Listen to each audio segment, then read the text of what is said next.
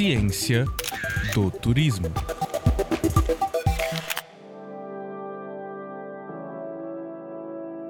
Olá, eu sou Lúcia Silveira Santos e hoje vamos falar sobre turismo tétrico.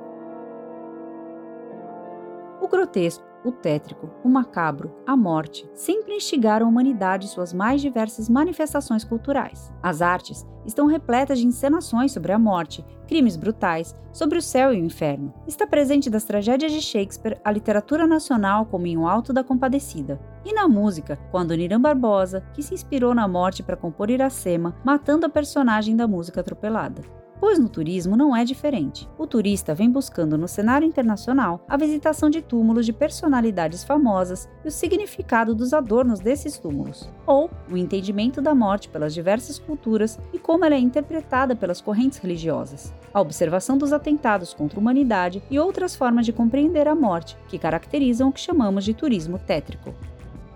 Em vários países, esse tipo de turismo já está firmado, apresentando como atrativos cemitérios, memoriais e relatos de atividades atribuídas aos mortos. Podemos citar o Cemitério da Recoleta, na Argentina, que atrai milhares de turistas anualmente para conhecer a história do país através de seus mortos. O campo de concentração de Auschwitz, na Polônia, Parque Memorial da Paz de Hiroshima, no Japão, também são exemplos de um turismo que nos faz refletir sobre o que leva a humanidade a destruir o seu próximo. Ainda, no turismo tétrico, tende a abordar o enfrentamento do medo que o ser humano tem da morte. São vários os relatos encontrados sobre casas mal assombradas e lendas de castelos que se tornaram atrativos turísticos. Já no Brasil, o turismo cemiterial tem poucos representantes, pois muitos cemitérios precisam de mais segurança e melhorias para atrair turistas. Mas a cidade de São Paulo se configura como aquela que agrega o maior número de atrativos tétricos.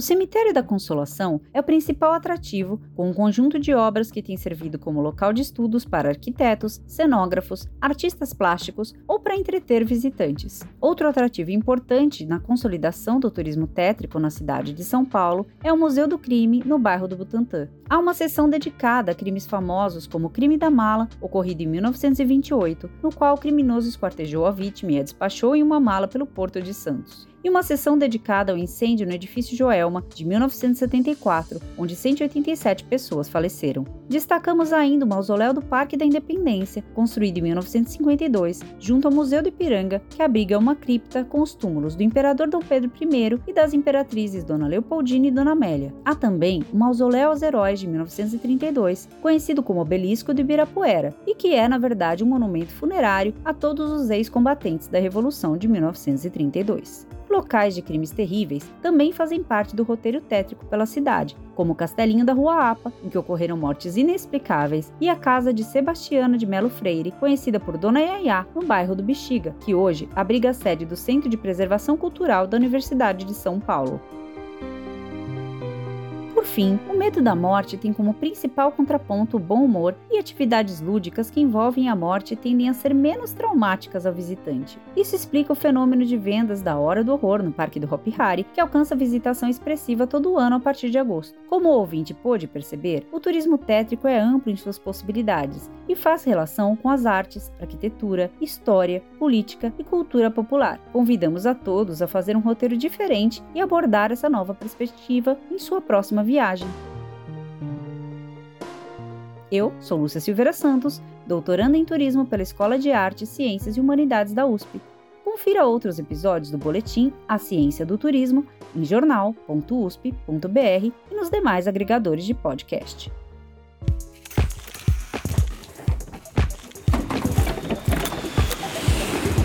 Ciência do Turismo.